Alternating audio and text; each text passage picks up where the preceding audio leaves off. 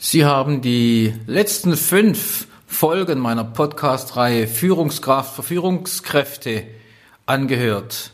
Thema menschliches Leadership.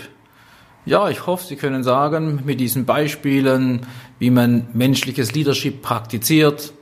Distanz und Nähe, Lokomotion, Kohäsion, authentisch sein, Rolle spielen oder der letzte war Vertrauen und Kontrolle. Sie haben sich selber unter die Lupe genommen, haben menschliches Leadership begonnen zu praktizieren. Das macht mich happy. Gut. Deshalb heute anderes Thema. Erstmal herzliches Willkommen hier bei meinem Podcast. Freue mich, dass Sie wieder dabei sind. Und heute, nachdem wir uns nach innen zu uns selbst orientiert haben, heute das Thema von anderen Führungskräften lernen. Es sind zwei Podcast-Folgen, diese und die nächste, wo es darum geht, sich mal mit anderen Führungskräften gedanklich auszutauschen, wie man was lernen kann, auch von den anderen.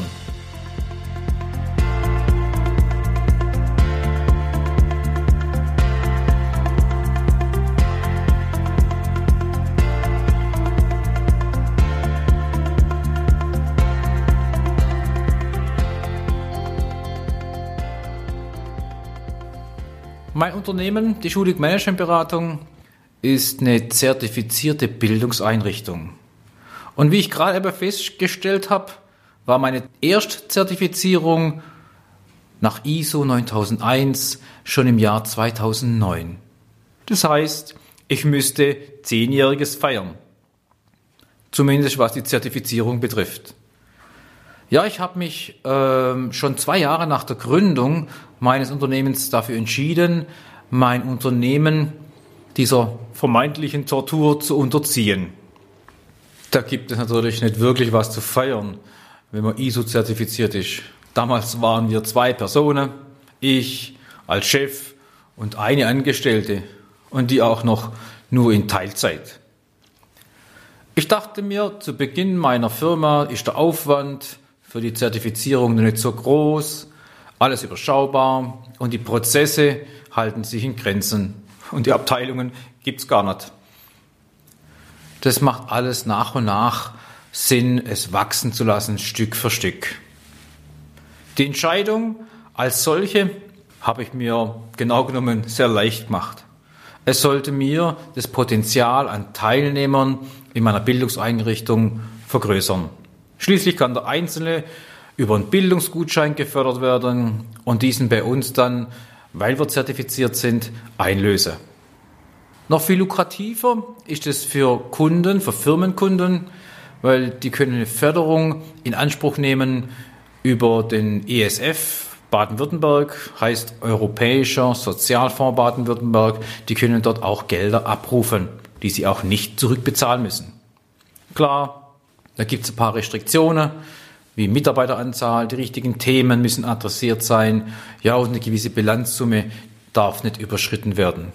Aber diese Punkte, die drei Punkte zum Beispiel und noch ein paar mehr, passen prima in meine KMU-Kundengruppe. Und die haben auch alle was, diese Themen in dieser ESF-Zertifizierung mit Führung, Management oder Coaching zu tun. Aber warum erzähle ich Ihnen das? Ja, die Zertifizierung selbst ist eine Last, hat auch ihren Ruf weg. Sie hat aber auch ihre Daseinsberechtigung und ihre positive Seite. Und wenn man die Inhalte, die Struktur, ja, die zu erstellenden Dokumente, die vielen passenden oder auch unpassenden Fragen vom Auditor betrachtet oder auch die Audits als Hilfe nimmt oder nehmen möchte, dann kann da wirklich sehr Gutes entstehen. Das ist eine Frage der eigenen Positionierung, es ist eine Frage der eigenen Entscheidung. Das ist die berühmte Münze, die eben zwei Seiten hat. Und das ist nicht nur bei der hier angesprochenen Zertifizierung so, sondern auch in ihrer Rolle als Führungskraft. Es ist meine Entscheidung, ob mich das nervt, ob ich daraus Nutzen ziehe oder einfach nur den Zertifizierungsstempel erhalten will.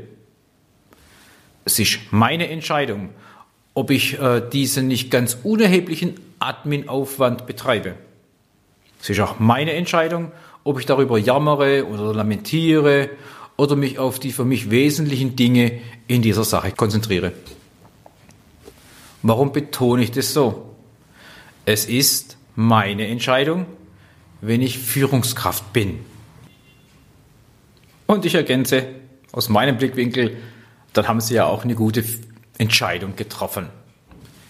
Zehn Jahre Zertifizierung. Eine positive Sache daraus ist unter anderem die Art der Dokumentation meiner Seminare. Ich führe ein Seminarfahrtenbuch. Hier wird dokumentiert, was geplant wird von mir und was ich dann tatsächlich im Seminar auch realisiert habe. Auch in den letzten zehn Jahren haben die Teilnehmer Fragen mitgebracht zum Beginn des Seminars. Ja, und diese Themen habe ich auch im Rahmen meiner Zertifizierung festgehalten. Und genau davon erzähle ich Ihnen jetzt. Auszugsweise. Und natürlich ohne den Namen des entsprechenden. Und das funktioniert oft am besten, wenn ich das überzeichne, wenn ich es übertreibe oder wenn ich Negatives als Beispiel nehme.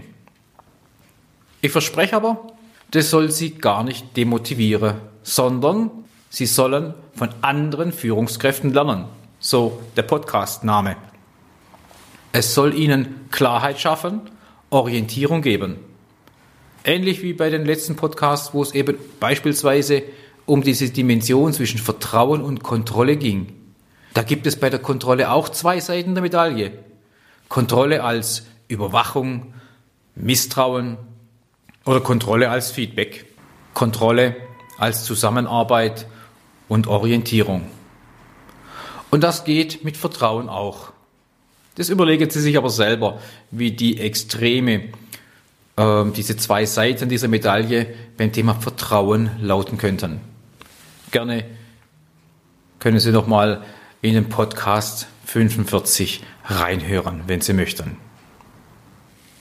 Sie sollen jetzt heute und im nächsten Podcast sich dafür sensibilisieren, mit welchen Problemen sich andere Kollegen rumschlagen und was diese denken oder welche Formulierungen sie wählen, welche Fragen sie mitbringen. Gegebenenfalls können sie sich dann denen anschließen, gedanklich mit ihnen verbünden oder aber, auch das ist denkbar, ihre eigenen Schlüsse daraus ziehen, wie sie damit umgehen bzw. umgehen würden.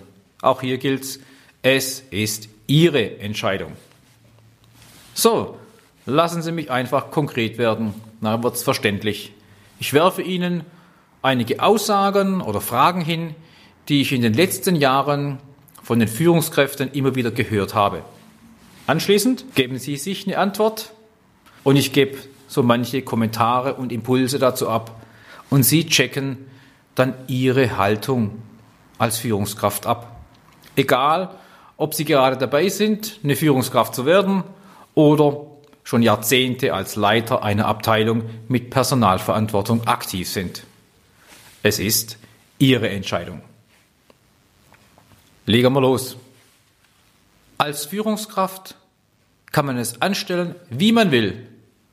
Man macht es nicht richtig. Sowas höre ich öfters. Immer wieder.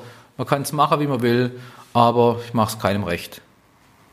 Wie wäre Ihre Meinung dazu, Ihre Antwort, Ihr Statement? So ein Statement kommt öfters von den Führungskräften, insbesondere zu Beginn eines Seminars. Genau genommen ist es diese ja bekannte Bandscheibenposition, die man als Führungskraft praktiziert. Ja, wir sind Chef und haben Chef und können es damit manchmal weder dem Chef recht machen oder dem Mitarbeiter. Oder wenn wir es dem Mitarbeiter recht machen, dann machen wir es vielleicht dem Chef nicht recht. Also ein Spannungsfeld, mit dem wir haushalten müssen. Ich drehe den Spieß rum, Bandscheibe in dieser Sandwich-Position. Doch, das geht. Wir können es richtig machen, wenn wir die Erwartungen auf der einen Seite des Vorgesetzten und auf der anderen Seite der Mitarbeiter haben und in dieser Bandscheibe es schaffen, den Bogen zu spannen zwischen beiden Seiten. Und das ist genau unsere Führungskraft und unsere Führungsverantwortung, die wir haben, damit es richtig funktioniert. Hat viel mit Kommunikation zu tun, viel mit Austausch, mit Erwartungshaltungen abgleichen, mit Motivation, mit Qualifikation und diesen Dingen. Und genau da stelle ich die Frage, ist es wirklich eine, ein gutes Statement? Es ist Ihre Rolle als Führungskraft, es genauso anzustellen, damit es für beide Seiten praktikabel wird. Das ist die Bandscheibe, die wir auch ausfüllen wollen möglicherweise manchen Druck vermindern, möglicherweise klar adressieren an den Mitarbeiter. Die zweite Aussage oder die zweite Frage, die man wieder hört, ist folgende. Wenn nur mein Chef auch mal die hier erlernten Methoden und Führungswerkzeuge kennen würde, diese Aussage kommt häufig, wenn man am Ende vom Seminar ist und feststellt, da gibt es ja wirklich einfache Hilfsmittel und Methoden und man sieht es an seinem Chef nicht. Und es wäre schön, wenn er die auch kennenlernen würde. Klar, ich sage dann schnell, kein Problem, schicken Sie den Chef auch hierher. In vielen Fällen kommen die aber auch nicht. Und ich drehe den Spieß rum. Was wäre denn Ihre Meinung zu dieser Fragestellung, wenn nur mein Chef auch mal das hier erlernte? und diese Methoden und Werkzeuge kennen würde und auch noch anwenden würde. Das ist zwar berechtigt, aber für Sie als Führungskraft stelle ich einfach die Aussage in den Raum. Deshalb sind Sie ja als Führungskraft an der Stelle, um diese Dinge zu praktizieren. Machen Sie es in Ihrem Biotop, in Ihrem Verantwortungsbereich, wenden Sie es dort an und Sie werden mit Ihrer Abteilung besser werden. Da muss den Chef nicht geben. Sie machen das in Ihrem Bereich. Und ich glaube, das ist schon mal ein wichtiger Punkt, auch wenn das schön wäre, wenn es Ihr Chef könnte. Aber wenden Sie es doch bitte erstmal selber an. Nicht erst sagen, die anderen, die Oberen sollten das machen. Fangen Sie bei sich an. Und ich glaube, dass das auch ein gutes Vorbild sein wird für andere. Also mir macht es jetzt schon Spaß, wenn ich diese Sätze höre und äh, darauf reagiere. Das sind nämlich keine falschen Fragen oder falsche Aussagen. Da steckt da wirklich auch was Wichtiges dahinter, was einen als Führungskraft rumtreibt. Sonst würden die Fragen ja gar nicht gestellt werden, beziehungsweise die Aussagen gemacht werden. Das ist manchmal auch ein Hilferuf. Umso wichtiger ist, sich zu überlegen, was ist meine Entscheidung dabei? Warten Sie einfach nicht ab, um bei dieser Frage mit dem Chef und den Methoden zu bleiben, dass es Ihr Chef mal drauf hat, sondern praktizieren Sie es selber. Deshalb lassen Sie das weg. Machen Sie es ihm vor. Leben Sie ihm mal vor, wie es gehen könnte. So schlecht ist das gar nicht. Hab die nächste Frage, Nummer drei. Ich war vorher Kollege und bin jetzt deren Vorgesetzte. Das ist für mich ein Problem. Wie sehen Sie es? Ist das ein Problem? Kennen Sie die Situation noch vom Kollege zum Vorgesetzten werden? Vorher ein Miteinander, gemeinsam und äh, gleiche Hierarchie und jetzt fallen sie die Treppe nach oben, sind befördert worden. Ist es ein Problem für mich? Was wäre Ihre Antwort? Ich gebe Ihnen meine. Ich war vorher Kollege und bin jetzt deren Vorgesetzter. Punkt. Der zweite Teil, das ist ein Problem für mich, ist ausschließlich ein Problem von Ihnen. Ein Problem, das Sie für sich haben streichen Sie das einfach mal ersatzlos. Sie sind jetzt Vorgesetzter. Und wenn Sie diese vorher genannten Methoden und Werkzeuge und Führungselemente nutzen, dann brauchen Sie gar nicht drüber nachdenken. Nein, das ist nämlich gar kein Problem für Sie. Arbeiten Sie als Führungskraft mit dem, was Sie gelernt haben, setzen Sie es ein und Sie sind automatisch in Ihrer richtigen Position, im richtigen Verhältnis, wenn Sie den Reifegrad bestimmen, wenn Sie die Leistungsmotivation adressieren, wenn sie die Rahmenbedingungen schaffen, Jobdesign machen, all diese Aufgaben, die wir auch im Seminar sehr ausführlich miteinander bearbeiten und lernen, dann ist dieser Glaubenssatz, das ist ein Problem für mich, eben ein Glaubenssatz, den Sie in Frage stellen sollten. Es ist nämlich kein Problem. Machen Sie Ihren Job als Führungskraft. Der Kollege, der Mitarbeiter, der jetzt Ihr ja, Untergebener, hört sich blöd an, Ihr Mitarbeiter ist und Sie, dessen Chef, der mag vielleicht ein Problem haben mit, mit Ihnen, weil Sie jetzt Chef geworden sind. Aber in Wirklichkeit müssen Sie das gar nicht aufnehmen. Lassen Sie das weg. Und sind Sie derjenige, der Ihre Aufgabe als Führungskraft ausfüllt. Machen Sie ein seriöses, sauberes Mitarbeitergespräch. Machen Sie die Aktivitäten, die Ziele beschreiben. Wo geht die Reise hin? Nehmen Sie Ihre Mitarbeiter mit. im Podcast, glaube ich, 25 ähm, habe ich viele Tunwörter drin, was wir tun müssen, um wirkungsvolle Führungskraft zu sein. Deshalb, auch wenn das ein Problem für Sie wäre, streichen Sie es. Es ist keins. Und wenn es der Kollege macht oder Mitarbeiter, das ist sein Problem dann, aber nicht das Ihre. Machen Sie also kein Problem aus dem, was eigentlich für Sie keins sein sollte. Nächste Aussage. Wenn ich den Job als Abteilungsleiter bekomme, müssen auch die, die bisher zu mir du gesagt haben, sie sagen. Zumindest im Geschäft. Was halten Sie von dieser Aussage? Diesen Fall hatte ich erst vor wenigen Wochen. Die Aussage eines jungen Menschen, der in diese Führungsrolle gekommen ist und hat das als Antwort gegeben. Ich mache es mir auch hier ganz einfach. Die Entscheidung, du oder sie, ist völlig zweitrangig. Ich möchte gleich die Antwort wie bei der Frage 3 geben. Wenn Sie Abteilungsleiter sind und jetzt tatsächlich in die Hierarchie einen Tick weiter oben sind, machen Sie Ihren Job und es ist völlig egal, ob Sie du oder sie sagen. Ich weiß, bei manchen sieht es anders aus. Manche sagen, ha, das ist doch wichtig. Und klar hat es ein anderes Credo, ob das du oder sie ist.